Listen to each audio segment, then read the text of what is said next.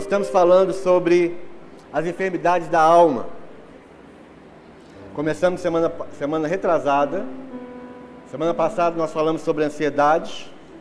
E essa semana nós vimos que algumas pessoas, eu conversei com alguns, alguns que tiveram os resultados dos seus exames de coração, né, alguns essa semana fizeram exames do coração, eletrocardiograma, ecocardiograma, o que mais? Holter. Alguns fizeram isso. Sabe o que que deu?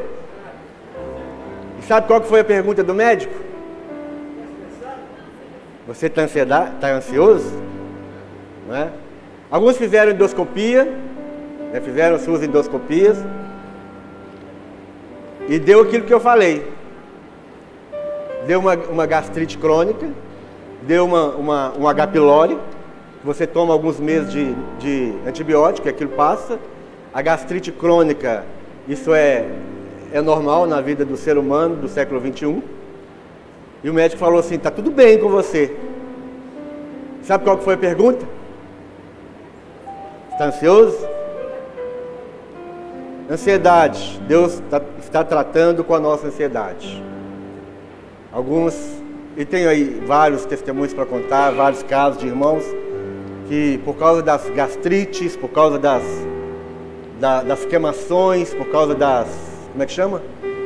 Das, da, dos refluxos, das azias, das palpitações, das arritmias, por causa das dores de cabeça, foram procurar o médico. E como nós já sabemos, está tudo ok, mas a pergunta é: você está ansioso? Então nós estamos aprendendo que o Senhor nos quer inteiros, inteiros. E nós lemos 1 Tessalonicenses 5:23. Se você quiser abrir, vamos ler novamente. 1 Tessalonicenses capítulo 5, verso 23 que fala o seguinte: E o mesmo Deus de paz vos santifique em tudo, e todo o vosso espírito e alma e corpo sejam plenamente conservados irrepreensíveis para a vinda de nosso Senhor Jesus Cristo.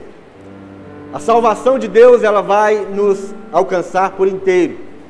Nosso espírito ele é salvo, nosso espírito é ele é curado no momento do novo nascimento, quando nós entregamos a nossa vida, nosso espírito é renascido, nosso espírito ele é regenerado, o nosso corpo será transformado no momento da nossa da nossa trasladação, da nossa, do nosso arrebatamento, ou no momento em que você morre, o seu corpo, se você nasceu de novo, o seu corpo é restaurado, o seu corpo é glorificado. Mas enquanto nós estamos aqui nessa terra, nós precisamos cuidar do nosso corpo. E a nossa alma, ela precisa ser curada. A nossa alma precisa ser transformada. As enfermidades da alma que estão assolando muitos de nós neste tempo, com todas essas enfermidades, com todas essas doenças que nós conhecemos muito bem, a ansiedade, e eu, eu comecei pela ansiedade, e hoje nós vamos falar sobre a rejeição. Então, a ansiedade, a rejeição, o medo, o pânico, as fobias, até que nós cheguemos à, à depressão. E nós vamos falar sobre tudo isso. E tudo isso que nós vamos falar, se isso não for tratado na nossa alma, porque nós somos corpo, alma e espírito, você é corpo, alma e espírito. O seu espírito é nascido de novo, o seu corpo deve ser cuidado diariamente e a sua alma deve ser salva, a sua alma deve ser curada, a sua alma deve ser liberta pela palavra de Deus, pela oração e também, se necessário for, pela medicina. Uma terapia, uma consulta no psiquiatra, nada disso é pecado, isso não é do diabo, isso não é do demônio, como nós pensávamos anteriormente. Deus ele colocou dons na terra, e psicólogo é, é dom de Deus, psiquiatra é dom de Deus, a química, a farmácia, tudo isso é dom de Deus é instrumento de Deus para que nós não percamos a nossa alma. Se você tem a sua alma dilacerada, se você tem a sua alma cheia de buracos, né, a nossa alma, quando ela está enferma, quando ela está doente, ela fica como se fosse cheia de buracos. Aquilo que o apóstolo Paulo diz, que ele orava para que a, a, nossa alma fosse plenamente conservada, irrepreensível, íntegra. Espírito, alma e corpo, íntegros, inteiros, na presença do Senhor. Cada enfermidade da alma, cada ansiedade, cada rejeição, cada medo, cada fobia, cada amargura, cada depressão, tudo aquilo que vem sobre nós como enfermidade da alma vem para causar buracos na nossa alma, para dilacerar a nossa alma. E o homem com uma alma dilacerada, o homem com uma alma é, totalmente desequilibrada, com, uma, com as emoções desequilibradas, com as emoções é, deformadas, caóticas, esse homem ele vai ter muita dificuldade de adorar ao Senhor, de meditar na palavra de Deus, de andar em Deus com esperança, com alegria. A ansiedade, por exemplo, rouba a sua força na adoração, na busca do Senhor. A rejeição, que nós vamos falar agora, também rouba a nossa comunhão com Deus, nos rouba da comunhão com os santos. Aquele sentimento de rejeição, aquele sentimento de abandono, de, de não ser é, querido, de não ser aceito, esse sentimento chamado rejeição também enfraquece a nossa vida espiritual. Te afasta das coisas de Deus, te afasta dos irmãos. Precisamos ser inteiros em tudo, sadios em tudo, curados em tudo, mas as doenças da alma, elas nos, nos dilaceram, elas nos enfraquecem. São as doenças da alma que nos impedem de cumprir o chamado de Deus. Nem sempre as doenças do corpo são as doenças que nos colocam impossibilitados. Você pode ser uma pessoa com uma paralisia, mas se você tem uma cadeira de rodas, você pode sair da sua casa e frequentar um culto. Mas se você é extremamente ansioso, se você sente rejeição na sua vida, você mesmo sendo saudável, sadio no seu corpo, você pode ficar dentro de casa. Por causa da sua ansiedade, por causa da sua rejeição. Você consegue andar, mas você, se você é ansioso, se você sente rejeição, se você é deprimido, você fica paralisado dentro de um, quarto escuro, em cima de uma cama. Então as enfermidades da alma muitas vezes são bem maiores são bem mais incapacitantes do que as enfermidades do corpo. Por isso nós precisamos de, de cura do Senhor. Nós convivemos com as doenças da alma como se nada tivesse acontecendo. Nós temos falado que se você tem uma dor de ouvido, você procura o um médico. Se você tem um problema de vista, você procura o um médico. Se você tem um problema no coração, você procura um médico. Mas se você sente angústia, se você sente ansiedade, se você se sente rejeitado, se você está deprimido, você tem muita dificuldade de buscar um médico. E aí a vida não anda, a vida não progride, a vida fica estagnada. Então nós estamos querendo trazer ajuda, queremos trazer a palavra de Deus para a vida de cada um de vocês. Eu, eu descobri essa realidade na minha vida alguns anos atrás, que eu precisava dar atenção para as enfermidades da alma que me, que me aprisionavam, que me, me deixavam para baixo, que me tiravam a minha força, que me paralisavam. Eu tive que descobrir isso, tive que descobrir isso a duras penas. Então agora a minha, a minha responsabilidade é transmitir isso para o corpo de Cristo, para vocês que estão aqui hoje, hoje de manhã conosco de que Deus quer curar a nossa alma, seja de uma forma espiritual, instantânea, seja através de um médico, seja através de uma terapia, de um remédio. Não tem problema nenhum nisso. E hoje nós vamos falar sobre a rejeição. Eu queria que você abrisse comigo 2 Samuel, capítulo 4. 2 Samuel,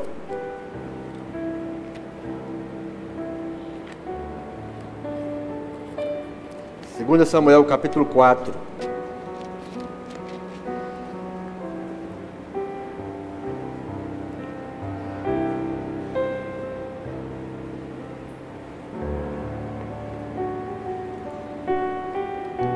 Antes de ler, a primeira coisa que eu queria te falar, pode ser que vai te chocar um pouco, é que a rejeição, ela, no fundo, no fundo, ela quer esconder o orgulho em nós.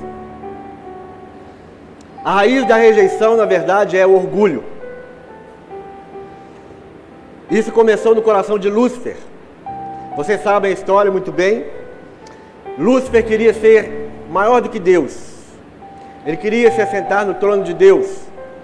E por causa desse orgulho, por causa dessa soberba, ele foi rejeitado por Deus. Ele sentiu a rejeição e ele foi rejeitado das regiões celestiais. Ele foi expulso do céu. Essa rejeição, Satanás é, é, é, um, é um espírito, Satanás é um ser que sente a rejeição. Ele é um ser rejeitado. E porque ele é um ser rejeitado, ele busca seguidores. Porque ele sente, se sente rejeitado, ele busca aqueles que vão servi-lo, aqueles que vão adorá-lo. Mas a raiz dessa rejeição, ele, ele foi rejeitado porque ele era orgulhoso, porque ele queria ser maior do que Deus. Então isso é muito impressionante saber. A rejeição esconde o orgulho. Lúcifer foi rejeitado por causa do seu orgulho. Este sentimento de rejeição entrou em Lúcifer e por isso ele seduziu Eva, que seduziu Adão. Toda rejeição que nós sentimos tem a sua raiz escondida, bem escondida, no orgulho. E nós vamos falar mais sobre isso. Mas eu queria então ler com você capítulo 4 de Samuel, de 1 Samuel. Estou não, 2 Samuel, está certo. Versículo 4 então. Jonatas, filho de Saul, tinha um filho aleijado dos pés. Era da idade de cinco anos, quando de Israel chegaram as notícias da morte de Saul e de Jonatas. Então sua ama, sua cuidadora, o tomou e fugiu. Sucedeu que, apressando-se ela a fugir, ele caiu e ficou aleijado. Seu nome era Mefibosete. Esse Mefibosete era filho de Jonatas, neto de Saul, que era o rei de Israel. Nós conhecemos a história de Saul. Esse Saul, o rei, foi rejeitado por Deus. E se você prestar atenção, a rejeição, Deus rejeitou Saul porque Saul era um homem soberbo, era um homem orgulhoso, era um homem desobediente. E ele fez algo que não era para ele ter feito, Deus já havia dado a ordem para ele, mas ele fez algo por causa da sua soberba, por causa do seu orgulho, ele fez algo que Deus não permitia que fosse feito. E por causa disso ele foi rejeitado. Então Saul e, o, e seu filho Jonatas, eles foram mortos no mesmo dia. E, essas, e essa notícia chegou da morte de Saul, da morte de Jonas, que era, que era pai de Mefibosete. E quando a ama, cuidadora de Mefibosete, ouviu essa notícia, ela esperava, ela pensava que também viessem o, o, o exército inimigo, viessem a caça de Mefibosete, porque ele era filho, ele era neto do rei. E ele era, é, é, legalmente, ele seria o próximo herdeiro do trono. Então, nada mais normal do que quando há uma guerra entre, entre a, é, esses, essas colônias, entre esses, esses países. Se você mata o rei, você tem que matar todos os herdeiros do rei, para que não haja ninguém que fosse capaz de assumir o trono, para que não houvesse uma rebelião da, da, do herdeiro do rei para tomar novamente aquele trono. Então o que, que acontece? A ama tomou um susto tão grande, sabendo que, que Saul e, e Jonas havia morrido, que pegou o menino depressa, na tentativa de, de esconder esse menino, de salvar esse menino, ela deixou o menino de 5 anos de idade cair. E a Bíblia fala alguma coisa nessa queda aconteceu que ele ficou aleijado dos dois pés. Então essa é a história de Mefibosete. No capítulo 9, vai, pra, vai comigo aí no capítulo 9.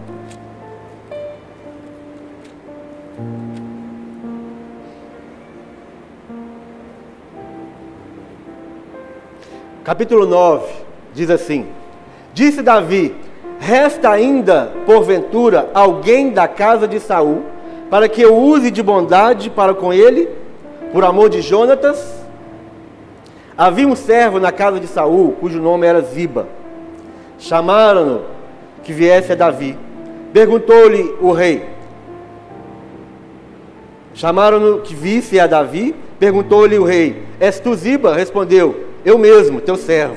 Disse-lhe o rei: Não há ainda alguém da casa de Saul para que use eu de bondade, da bondade de Deus para com ele? Então Ziba respondeu ao rei: Ainda há um filho de Jonatas, aleijado de ambos os pés. E onde está? perguntou o rei. Ziba lhe respondeu: Está na casa de Maquir, filho de Amiel, em Lodebar. Então mandou o rei Davi trazê-lo de Lodebar, da casa de Maquir, filho de Amiel. Vindo Mefibosete, filho de Jonatas, filho de, de Saul, a Davi, inclinou-se, prostrou-se com o rosto em terra. Disse-lhe Davi: Mefibosete, ele disse: Eis aqui teu servo. Então lhe disse Davi: Não temas, porque usarei de bondade para contigo por amor de Jonatas teu pai, e te restituirei todas as terras de Saul teu pai, e tu comerás pão para sempre à minha mesa. Então se inclinou e disse: Quem é teu servo para teres olhado para um cão morto tal como eu? Chamou Davi a Ziba, servo de Saul, e lhe disse: Tudo que pertencia a Saul e toda a sua casa dei ao filho de teu senhor. E aí ele vai falando. E aí a história é que no final Mefibosete ele se assenta na mesa do rei, ele se, se alimenta da comida do rei, ele é colocado num lugar de honra diante do rei e a sua vida é completamente mudada.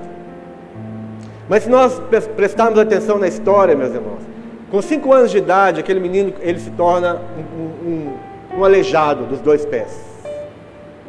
Ele foi morar em Lodebar, Lodebar como se fosse a, a terra do esquecimento. Ficou ali um herdeiro do rei, esquecido, paralítico, aleijado dos pés, virou um ninguém, virou uma pessoa completamente desconhecida, anônimo, vivendo com muita dificuldade, vivendo com muito desprezo, vivendo com muita rejeição. Imagina a rejeição que Mefibosete sentia. Sabendo ele, talvez somente ele sabia. Será por quanto tempo ficou escondida a verdadeira identidade de Mefibosete? Talvez por causa do medo, porque ele não sabia se ainda poderia acontecer, acontecer algo né, com a sua vida. Talvez por causa do medo mas com certeza por causa da rejeição, com certeza por causa da vergonha, por, com certeza porque por não sentir amado, por não sentir aceito, Mefibosete viveu muitos anos cheio de rejeição. Que é rejeição então? Rejeição é se sentir colocado de lado, excluído, separado. A rejeição é uma das maiores feridas emocionais da alma. A sensação de ser rejeitado assemelha-se a ser jogado na lata de lixo da vida. É algo que machuca, é algo que deixa marcas que perseguem o indivíduo por toda a sua vida. Rejeição é um sentimento, talvez um, um dos sentimentos que mais dói no coração da gente que traz feridas profundas. Imagine o estado emocional de Mefibosete. Pensa em você, e eu queria, eu queria assim, de, do fundo do meu coração, que você não achasse que essa palavra é para o outro. Ah, se fulano estivesse aqui para ouvir essa palavra. Na palavra de ansiedade, eu fiquei muito chocado, porque parecia que a maioria de nós não temos problemas nenhum com ansiedade. E a ansiedade significa ser. A palavra ansiedade, eu falei semana passada, significa estrangulamento. E a maioria de nós estamos sendo estrangulados e nós estamos consentindo com esse estrangulamento, como se não fosse conosco.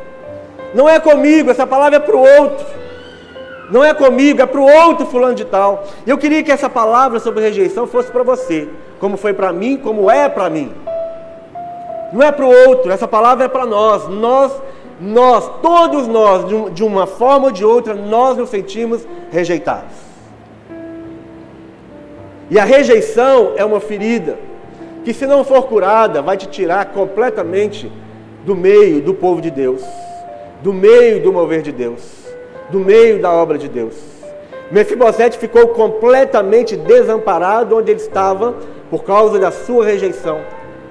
A rejeição na vida dele e essa rejeição na nossa vida nos paralisa. Ele ficou paralítico dos pés, aleijado dos pés, ou seja, paralisado, sem ação, sem caminhar, sem sair do lugar. A rejeição faz isso, ela te paralisa, ela te coloca, ela te coloca incapacitado. Você fica imobilizado. A rejeição, ela faz você ser dependente das pessoas.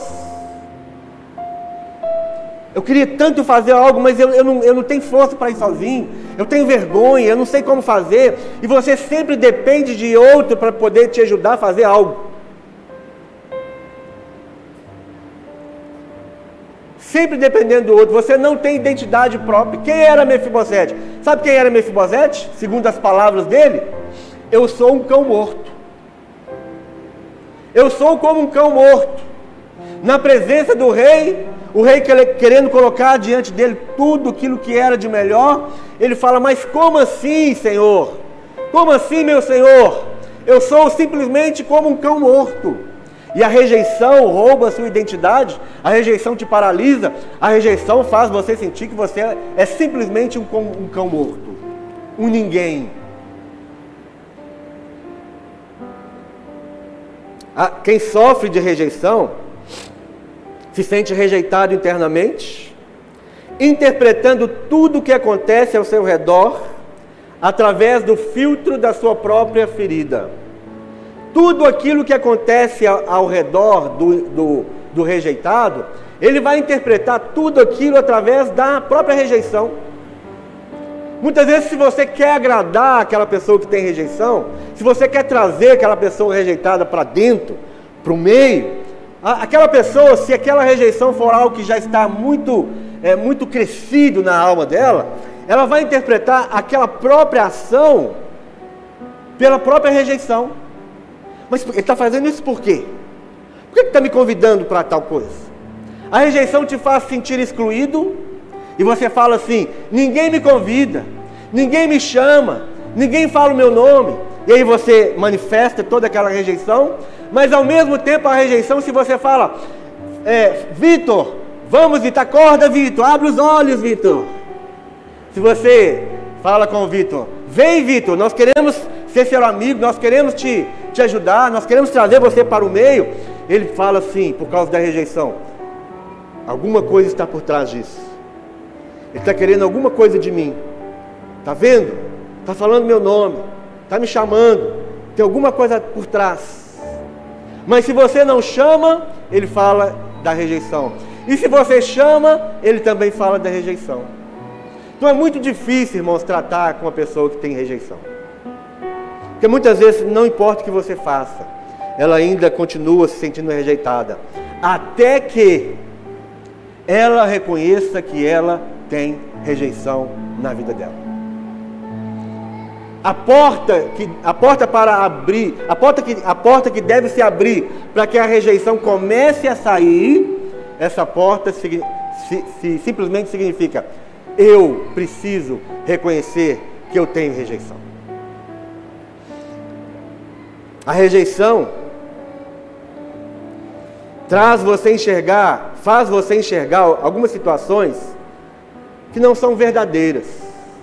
Como essa, por exemplo, você chama, convida, vamos, eu quero que você almoce comigo. E você começa a, a maquinar coisas na sua mente. Quantos aqui o seu chefe, ou seu, o seu pastor, ou, ou alguém fez o seguinte convite: Irmão Fulano, eu preciso conversar com você. Tem gente que tem tanta rejeição que da, daquela noite, daquele dia para o outro, ele nem dorme. Mas o que, que, será que é?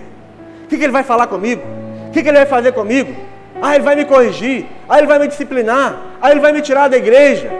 O seu patrão te chama falando que quer conversar com você, você já, já faz as contas. Você já começa a juntar as coisas para ir embora. De tanta rejeição, você começa a imaginar situações que não são verdadeiras. Tudo baseado na sua rejeição. A rejeição é a grande mensagem do diabo que com, que com o tempo gera em nós raízes que nos limita e nos oprime. A rejeição começa com uma semente que é plantada em nossa vida por meio de vários acontecimentos. A rejeição é uma das experiências mais marcantes e mais dolorosas que enfrentamos na vida. A mensagem do diabo, então, é a rejeição. Porque ele se sente rejeitado. Ele é um rejeitado. Eu lembro o meu irmão, um dos meus irmãos, eu tenho quatro, muitos anos atrás, irmão, nós estávamos jogando futebol ele foi, sempre foi um dos piores jogadores lá em casa. E, e a gente estava jogando e, e, e, eu lembro que a, o, time, o outro time estava atacando e ele estava como back. E aí o outro time não podia fazer o gol. A gente estava ali, era um campeonato, não podia fazer o gol. Isso numa colônia de férias que a gente estava, era, era uma brincadeira e tudo. E aí, de repente, todo mundo falando para ele, né? Tira, tira, para tirar a bola né, do, pé do, do, adversário. E ele ficou tão desnorteado, ele ficou tão assim, ele, na verdade ele não sabia jogar futebol mesmo.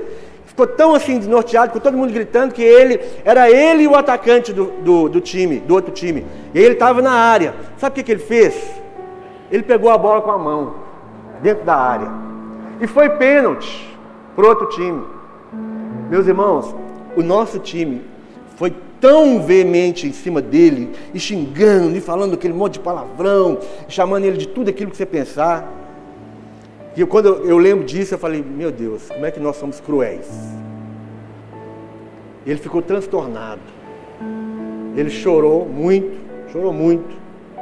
E a partir daí, eu não me lembro de ver. Isso, a gente devia ter 10 anos de idade, 9, sei lá, entre 9 a 12 anos de idade.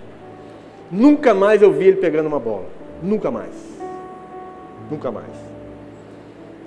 Ele ficou num estado de rejeição tão grande que foi uma coisa assim, quando eu lembro disso, é, dá, dá uma, uma sensação muito ruim de ver tamanha crueldade que nós podemos fazer com outro ser humano sem nem pensar qual, qual é a consequência de tudo isso. O que pode trazer na vida do outro. Né? A rejeição que vai entrar e vai ferir profundamente a alma da pessoa, que vai trazer buracos na alma da pessoa, que vai trazer doenças na vida de uma pessoa.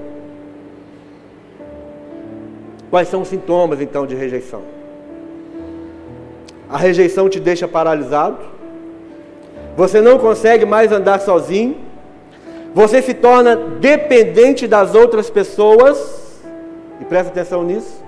Você se torna dependente das outras pessoas e escravos, escravo das opiniões do outro. A pessoa, a pessoa cheia de rejeição, ela sempre vai ser escravizada pela opinião do outro. Ela nunca age de, de, por conta própria. Ela sempre vai querer saber a, a opinião. Às vezes ela está, vamos, vamos, vamos falar aqui da, das mulheres, né? Às vezes ela está muito bem arrumada, muito bem maquiada, mas ela vai, ela vai olhar, ela vai perguntar para outra, falando assim: o que, que você acha de mim? O que, que você acha? Como eu estou? E se você fizer qualquer observação negativa, acabou. Ou ela vai trocar de roupa completamente, ou ela vai mudar a maquiagem toda, ela vai mudar o cabelo todo, ou ela não vai sair de casa.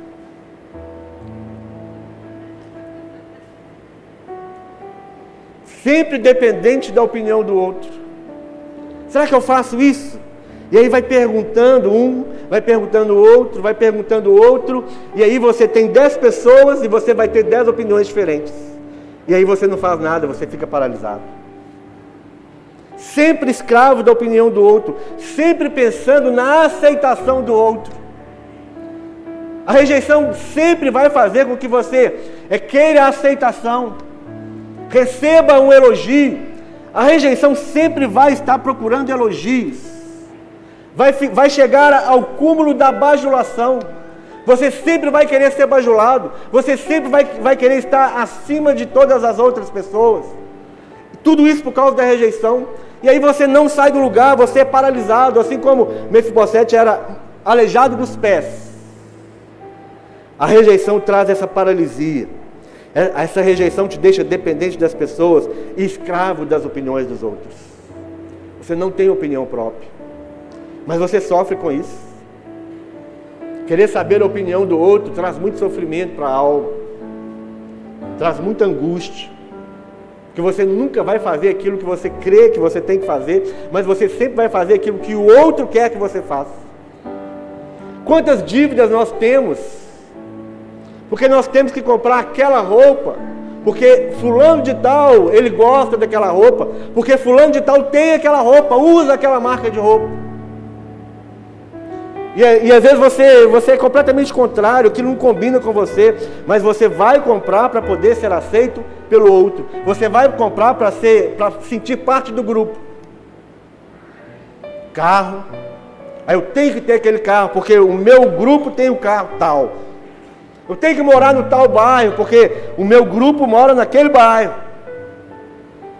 Você nunca vai alcançar aceitação diante das pessoas, nunca vai ser completamente aceito no meio de ninguém, nunca, meu irmão, porque isso é um problema da alma, isso é uma enfermidade da alma, isso é um buraco da alma, porque quanto mais você quer ser igual ao outro, as pessoas vão mudando, e, e o pior é que as pessoas competem, elas vivem no mundo da competição.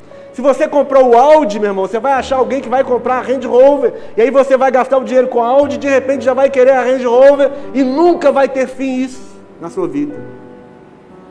Porque você tem uma ferida da alma. O outro sintoma da rejeição é ela tira sua identidade.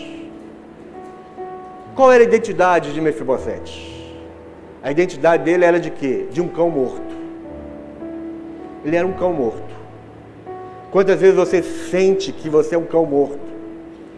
Ninguém liga para mim, ninguém olha para mim, eu sou o pior dos piores, eu não me encaixo em lugar nenhum, eu não me encaixo no louvor, eu não me encaixo no diaconato, eu não me encaixo com as crianças, eu não me encaixo nos jovens, eu não me encaixo nas visitas, eu não me encaixo em lugar nenhum, eu sou o pior, eu sou um cão morto. E nunca tem lugar para você na igreja. Nunca tem lugar para você em lugar nenhum. Você sempre está em luta, lutando contra, contra você mesmo, lutando contra o chamado de Deus. O outro sintoma de rejeição é fuga e introvertimento. Sempre fugindo, sempre ficando longe, introvertido, timidez profunda. É muito normal ser tímido, sim, eu sou uma pessoa tímida. Mas é um introvertimento assim muito muito doentio. A pessoa reage crendo na rejeição que ela experimentou na, vi na vida dela um dia. Ela se apoia no medo de ser novamente ferido. Ela se apoia na autopiedade.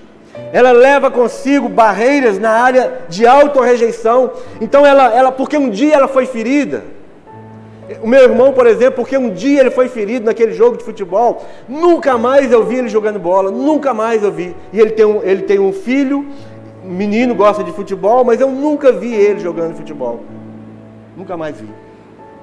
Então as feridas que você pode ter recebido na sua alma de rejeição, pode ser na escola, a professora te chamou a atenção de uma forma muito brutal, desnecessariamente, ou seu pai ou sua mãe ou seu pastor na sua igreja, o seu líder, seu colega fizeram bullying com você, te chamaram de cabeção, de beiçudo, de orelhudo, de narigudo.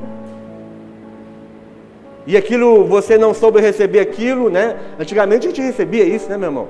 Eu tinha um apelido que eu falei com vocês que eu tinha, mas nunca contei, nem vou contar.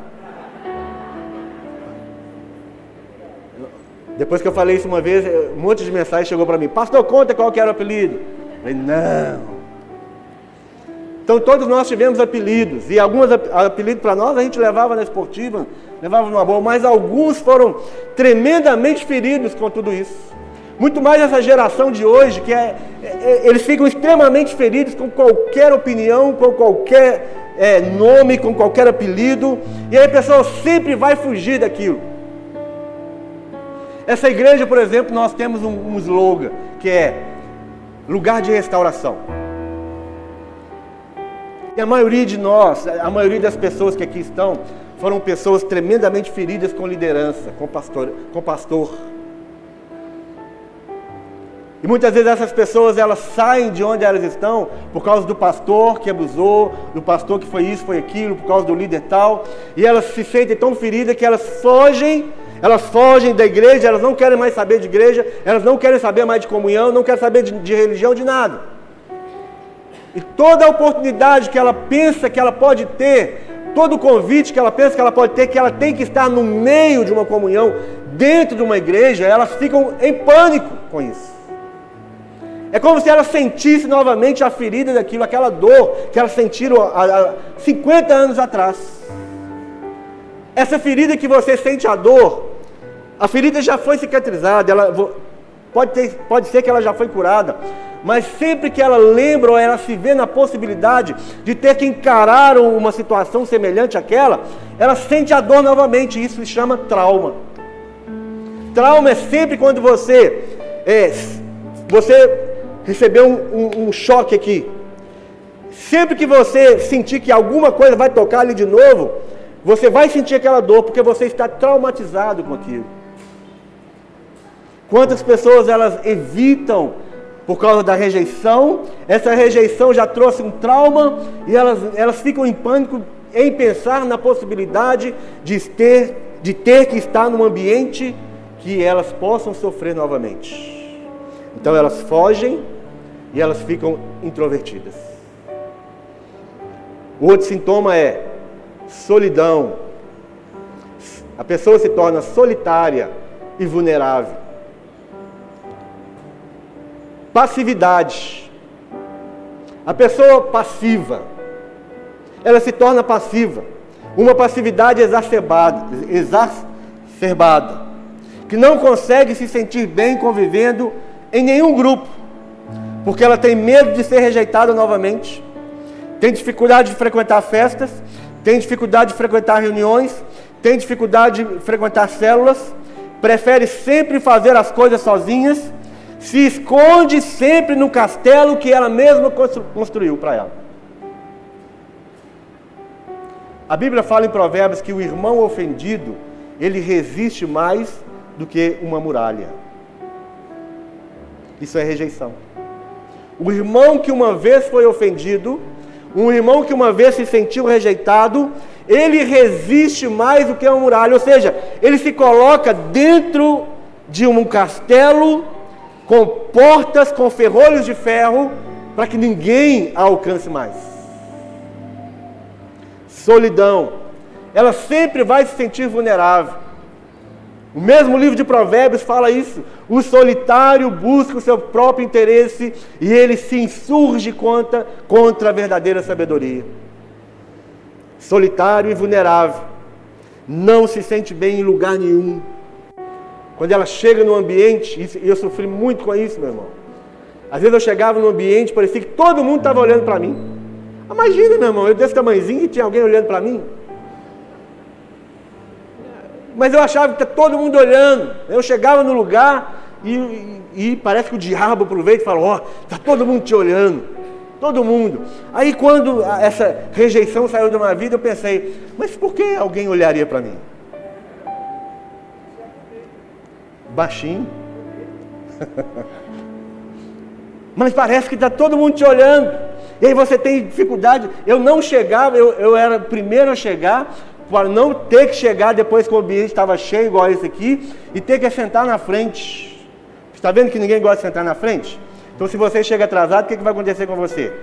Vai ter que sentar na frente. Aí você vai passar no meio de todo mundo e parece que está todo mundo te olhando. Isso é rejeição. Não sente bem numa, numa célula, não sente bem, está todo mundo conversando num grupo. Aí, aí você fala que a igreja tem panelinha. A igreja é cheia de panelinha, por quê? Porque tem um grupinho conversando ali, mas a sua rejeição não te deixa chegar e falar: Deixa eu entrar aqui. Meu irmão, se você está vendo panelinha na igreja, chega lá, destampa a tampa da panela e entra dentro daquela panela. É muito fácil chegar e falar, igreja é cheia de panelinha, mas é muito difícil você falar assim, eu vou entrar nessa panela. Posso entrar na panela? Falar que tem panelinha é muito fácil, mas destampar a panela e entrar é muito difícil, não é? Muitas vezes nós falamos, igreja tal tem panelinha, fulano tem a panelinha dele, porque a nossa rejeição é maior do que o nosso desejo pela comunhão. E se você quisesse ter comunhão mesmo, você não procuraria outra igreja, você entraria na panelinha. Se tem uma coisa que faz os irmãos saírem da igreja e procurar outra, é o tal da a igreja tem panelinha. Meu irmão, deixa para lá. Estão entendendo isso? É rejeição. Você precisa entender isso. A maioria das nossas críticas, das nossas observações negativas a respeito da comunhão dos santos é puramente motivada pela nossa própria rejeição. Nós, nós estamos vendo um chifre na cabeça de cavalo. Nós estamos inventando coisa. Por causa da rejeição, esse sentimento horrível que nos adoece, que nos machuca, que nos faz sentir dor. E é uma realidade. Rejeição na família, rejeição do marido, rejeição da esposa, filhos sentindo rejeição pelos pais, os pais sentindo rejeição pelos filhos. É terrível isso, isso é uma realidade, não dá para fugir. A outro, o outro sintoma é rebelião. Essa rebelião ela vai seguir uma linha da agressividade. O que, que acontece com o porco espinho?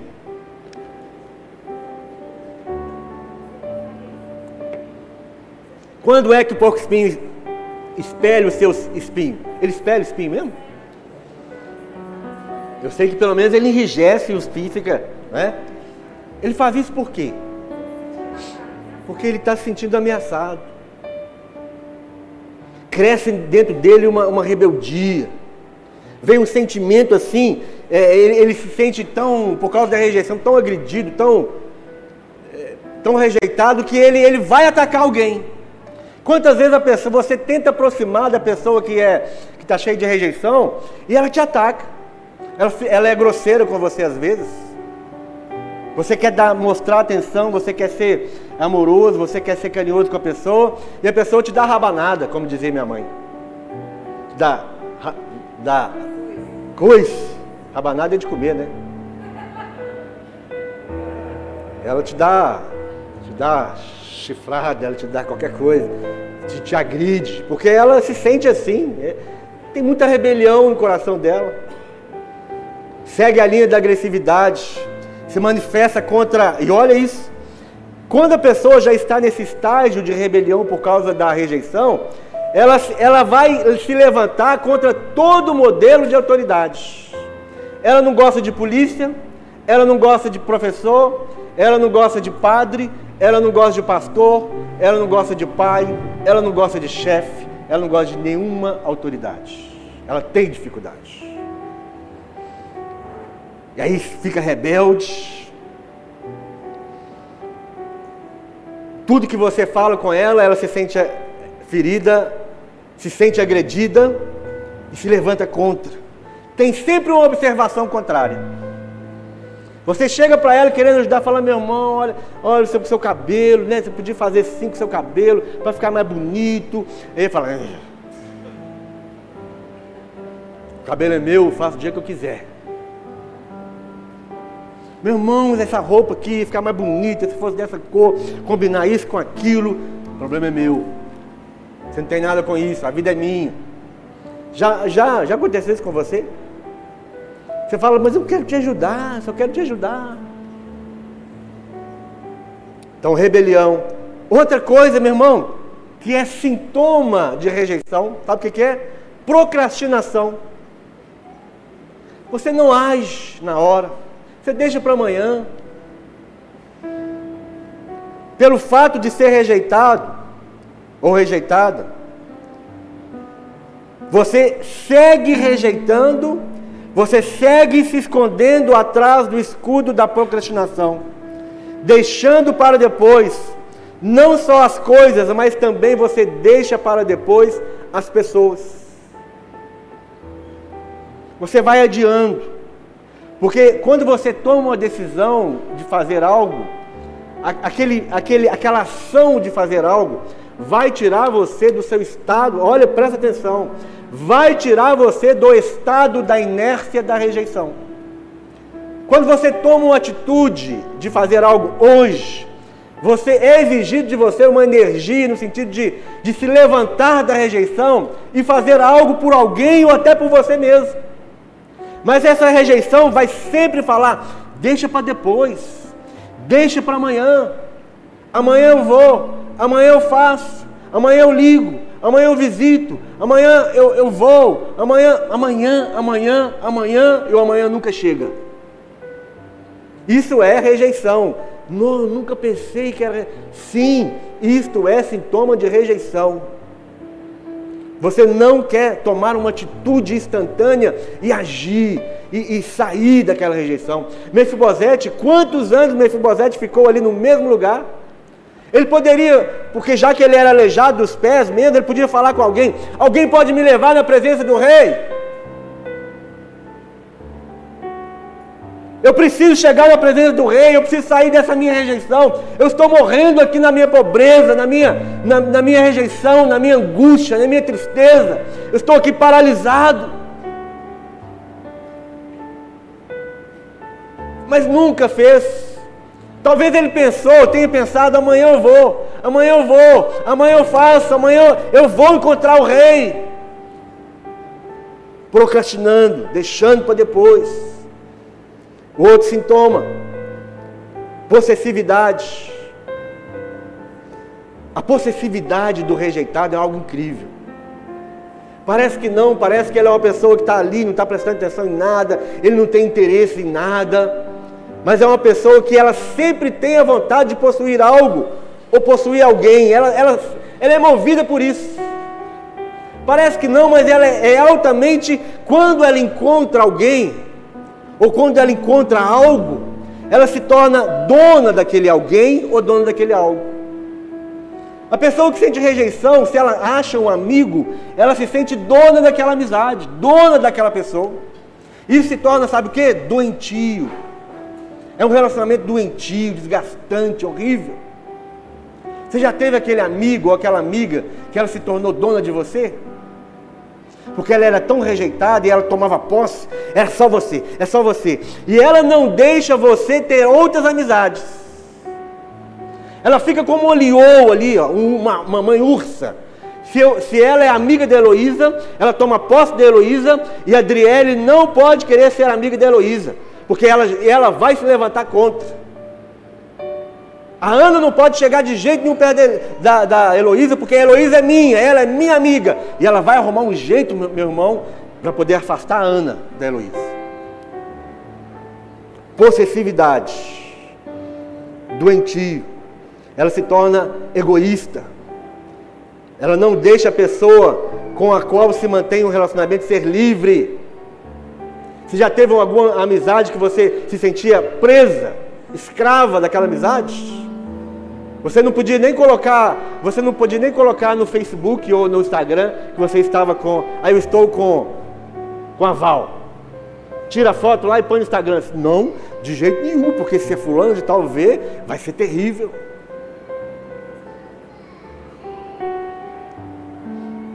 Você se sente escravo. A outra, agressividade, está muito junto com a rebelião. O outro sintoma é agressividade. A pessoa, quando rejeitada, reage rejeitando. Esta é a opção violenta de se proteger. Leva a barreiras na área de relacionamentos interpessoais e amorosos. A pessoa que já teve uma decepção no namoro, ela não quer mais saber de namoro, não quer mais saber de relacionamento, se torna agressiva. Se você faz uma brincadeira, meu irmão, tem uma, tem uma menininha ali, Oséias, de olho em você. Se Oséias foi alguém que já foi rejeitado no relacionamento, Está amarrado. Ele vai falar assim: está amarrado, isso é coisa do diabo. Não quero saber de namoro, não quero saber de menina. Quantos de nós, por causa de, um, de uma frustração, de uma rejeição no relacionamento, seja de namoro, seja de casamento, você nunca mais quer saber disso? Se torna agressivo, cheio de ira, tem dificuldade em expressar afetividade, tem dificuldade em expressar carinho, amor. Você interioriza a ira. Você fica predisposto a, a grandes males emocionais. Enquanto que exteriorizando essa agressividade, você leva a males sociais, crises de raiva e agressividade violenta. Outro, o outra, a outra, outro sintoma é comportamento manipulador. O que, que é isso? A pessoa começa a controlar suas, rea, suas reações de maneira a conseguir a aceitação desejada. Ela reage tirando proveito de cada situação que ela passa. Um exemplo disso na Bíblia era o Acabe. Lembra do Acabe, o rei Acabe? O rei Acabe era um manipulador, controlador. O outro exemplo disso é a sua esposa, Jezabel. Controladora, manipuladora. Muitas vezes o rejeitado ele, ele tem o seu jeito de controlar as emoções e controlar as pessoas que estão ao seu redor para fazer o que elas querem. Elas dão um jeitinho. Vai controlando o ambiente onde ela está e ela quer, ela quer que, pelo seu controle, ela quer que as pessoas olhem para ela, que estejam ao redor dela. Ela chama a atenção para ela mesma. Um outro comportamento, meus irmãos, é que nós chamamos de. Eu chamo disso, tá? Mas não é. Não é. Talvez eu seja a única pessoa que fale isso, não sei. Talvez não. Um, um, uma das, um dos sintomas da rejeição é a hipocondria. O que é hipocondria? Mania de doença. A pessoa rejeitada, ela sente tudo. Sente tudo. Parece que todas as, as, Ela esqueceu que as nossas enfermidades foram levadas na cruz de Jesus. Mas ela pensa que as, as enfermidades todas vieram sobre ela. Ela sente tudo. Mas sabe qual, o que está por trás disso? É a rejeição. Porque ela quer que todas as pessoas estejam atentas a, a ela. Que ao sinal de qualquer suspiro, as pessoas têm que correr para olhar para ela, para cuidar dela. Tem pessoas que nunca vão querer ser curadas, sabia disso? Tem gente que sente tanta rejeição e por causa da rejeição, ela tem a atenção de algumas pessoas, ela nunca vai querer ser curada, porque no dia que ela for curada, ela vai perder a atenção das pessoas. A hipocondria. E não tem nada. A única doença que ela tem é a doença da alma. A única. Que é, talvez é a pior do que a, a do corpo. Sempre doente, sempre doente, sempre doente, sempre doente. Acha que está doente. O outro sintoma é a rejeição desestabiliza nossa necessidade de pertencer. Chega um momento na vida do rejeitado que ele, ele, para ele não faz mais diferença estar ou não estar junto. E aí, quando ela chega nesse ponto, ela se torna cínica. Um cinismo começa a tomar conta dela. A pessoa cínica é aquela pessoa que, é, se você ganha uma bênção, se você está sendo abençoado, ela, ela olha para você, está nem aí. Se ela estiver numa reunião dessa e a, a manifestação do, da presença de Deus, da glória de Deus estiver aqui no nosso meio, ela está no nosso meio e para ela tanto faz. Você chega para ela irmã, irmão, o culto foi uma bênção. Para ela, ela dá de ombro. É cínica, se tornou cínica. Ela não, ela, para ela não faz mais diferença estar ou não estar, pertencer ou não pertencer. Ela, ela se agravou no seu estado de rejeição. A apatia tomou conta dela. Totalmente apática.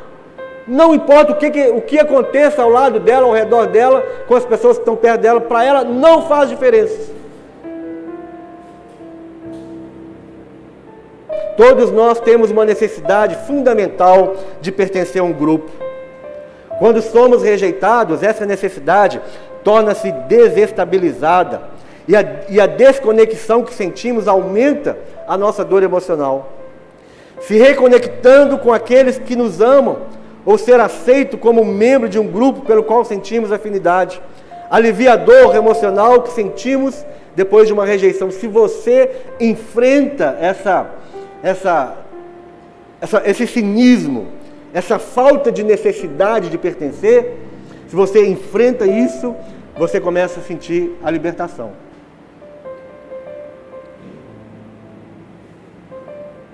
A rejeição leva a pessoa a todo tipo de medo. A rejeição nos envia a uma missão de procurar e destruir a nossa autoestima, sendo tomado pela inferioridade. Eu não consigo, eu não posso, eu não dou conta. A rejeição cria, isso é muito interessante. Nós, nós vamos ter a ceia ainda.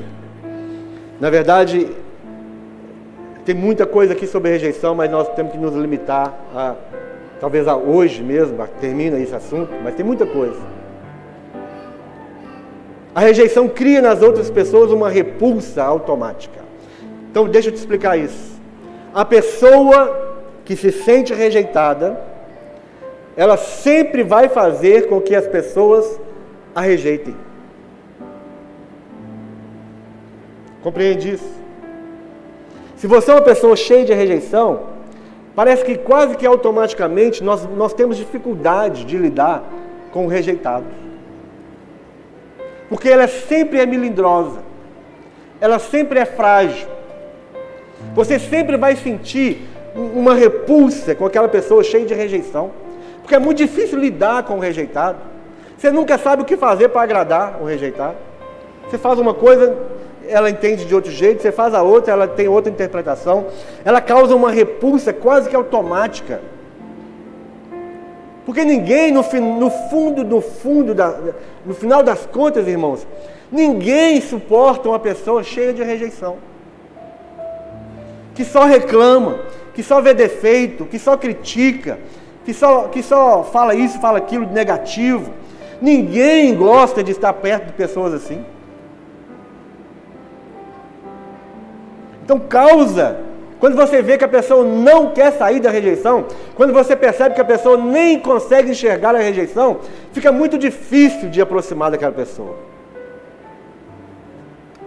Você manda uma mensagem, ele entende outra, outra coisa. E dá um problema, dá uma dor de cabeça aquilo ali. Aí você fala assim, ai, nem devia ter mandado.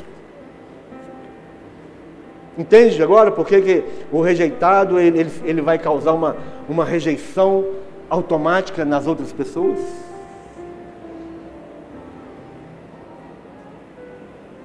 A própria pessoa rejeitada afasta as outras pessoas dela. A rejeição não responde à razão. A pessoa rejeitada, ela não consegue raciocinar. Por exemplo, o pastor entra aqui você não sabe, né? O pastor às vezes está com um gabinete para fazer, ou acabou de fazer um gabinete, a cabeça dele já está cheia, porque a cabeça de pastor enche, tá, gente? Ela esvazia de cabelo, mas enche de problema.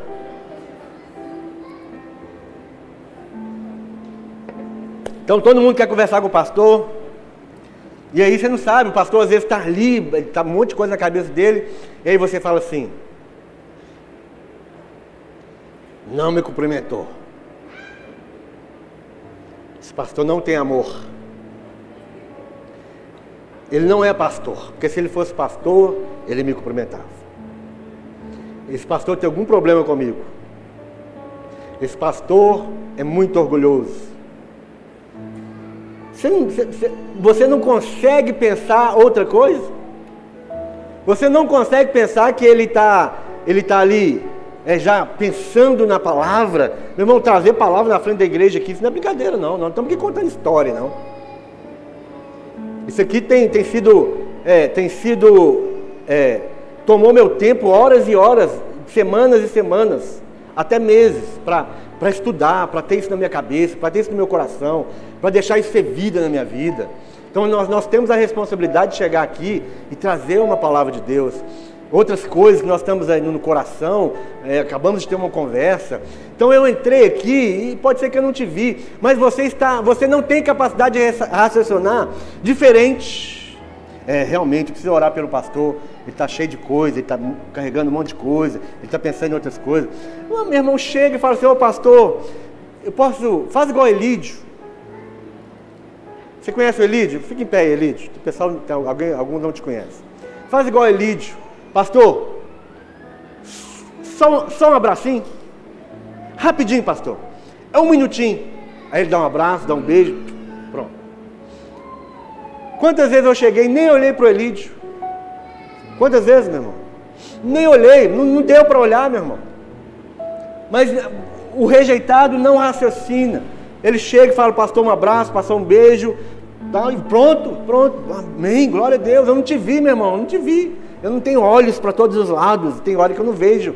Eu, não, eu entro aqui, eu só vejo que está na frente. Não dá. Ah, mas pastor, não pode dar uma olhadinha para os lados, não? Irmão, raciocina, meu irmão. Por que, que eu não gostaria de te cumprimentar? Raciocina. Por que, que eu não gostaria de, de te dar uma. Agora não pode, né? Dar uma perda de mão. Por que não? Por que não, meu irmão? Mas você não pensa, não raciocina. Você sempre pensa pior. Fulano de tal está me rejeitando. Por que, que ele está te rejeitando? Raciocina. A rejeição leva a pessoa ao escapismo. Ele, come, ele no lugar da rejeição, ele põe outras coisas. Para suprir a rejeição, para suprir o amor, o carinho e a atenção, ele começa a usar outras coisas. Alguns se, vão, vão se enfronhar na televisão, nos filmes, na música, nas drogas, nos remédios, nos passeios, em outras na comida. Meu irmão, se você me vê comendo uma picanha daquelas, pode saber que estou com algum problema. Estou brincando. Tem gente que fala, oh, eu preciso comer uma picanha hoje, porque hoje eu estou rejeitado. Estou né? sentindo tanta rejeição que eu preciso, eu preciso ir para um restaurante, eu preciso comer alguma coisa. E ele come, ele come, ele vai comendo, né? E aí você sabe o que pode acontecer com isso, né? Escapismo, chama escapismo. Trabalho, tem gente que trabalha, tra... tem gente que trabalha muito, sabe para quê? Você não chamar ela para fazer nada. Fala, fulano, então não vou chamar porque está trabalhando. Tem gente que faz isso de, assim, faz isso de livre, espontânea vontade, de caso pensado. Eu vou enfiar a cara no trabalho porque não tem tempo para mais ninguém. Ninguém vem me encher a paciência com nada. Quero ficar na minha.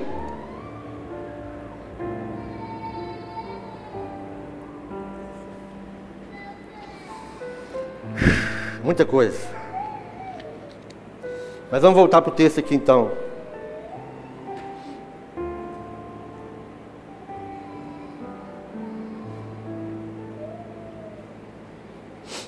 Capítulo 9,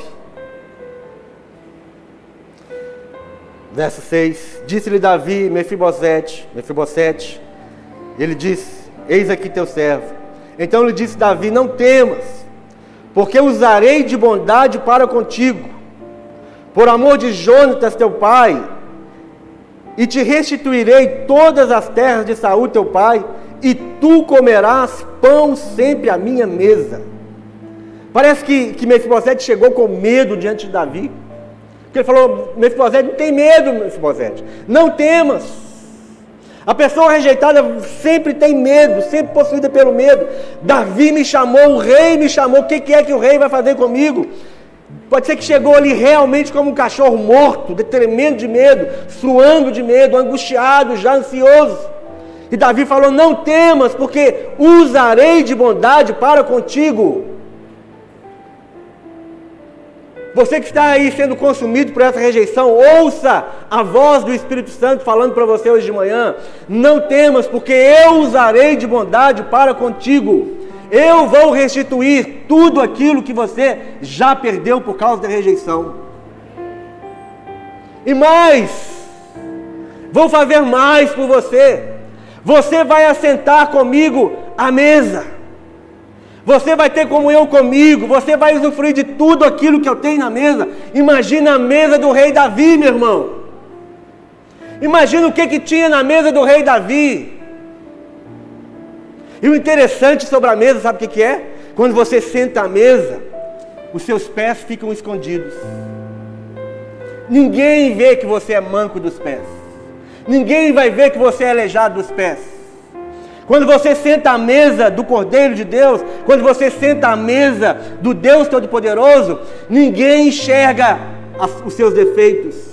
Nem o próprio Deus enxerga os seus defeitos. Os seus pés mancos estão escondidos. A única coisa que o rei quer é olhar nos seus olhos, é enxergar você por dentro. Por isso, sente-se à mesa do rei. O rei está te convidando para você se sentar à mesa, para você comer com ele, para você usufruir de tudo aquilo que ele tem, que é direito seu, foi conquistado pela rejeição do Filho de Deus. Tudo que você conquistou hoje, o direito de sentar à mesa do rei, foi conquistado por causa da rejeição do Filho de Deus. Então você não precisa sentir rejeição, porque ele já foi rejeitado. A Bíblia fala que ele veio para os seus, mas os seus não o receberam. Antes, porém, o rejeitaram e o traíram. Ele foi rejeitado, ele foi traído. O castigo que nos traz a paz estava sobre ele. Você não precisa ficar rejeitado, sente-se à mesa do rei, coma com o rei. Imagina Mefibosete sentado ali, e ele se esquecendo que ele não, a identidade dele não era de um cão morto. Ele não era um cão morto. Mas ele era o filho do rei. Ele estava na qualidade, na condição de filho do rei, assentado à mesa do rei. Verso 13. Morava Mefibosete em Jerusalém porquanto comia sempre à mesa do rei, e ele era coxo de ambos os pés. Ele sempre comia à mesa do rei. Nós temos o privilégio de participar agora da mesa do Senhor. O louvor pode vir. Que isso seja uma experiência para você, como a experiência de Mefibosete. Sente-se agora à mesa do rei. Coma da comida do rei. Para de pensar que você é um cão morto. Para de dar ouvido. Para de sentir essa rejeição. Preste atenção, nesse momento é o momento em que você vai aceitar que o Filho de Deus foi rejeitado para que você não fosse mais rejeitado. Jesus foi tão rejeitado que as últimas palavras de Jesus, quais foram? Foram: Deus meu, Deus meu, porque me desamparaste. Jesus sentiu a rejeição que muitas vezes nós sentimos, mas que nós não precisamos sentir. Eloí, Eloí, lama sabachthani. Deus meu, Deus meu, por que me rejeitaste? Deus meu, Deus meu, por que me desamparaste? Sente-se à mesa agora do rei.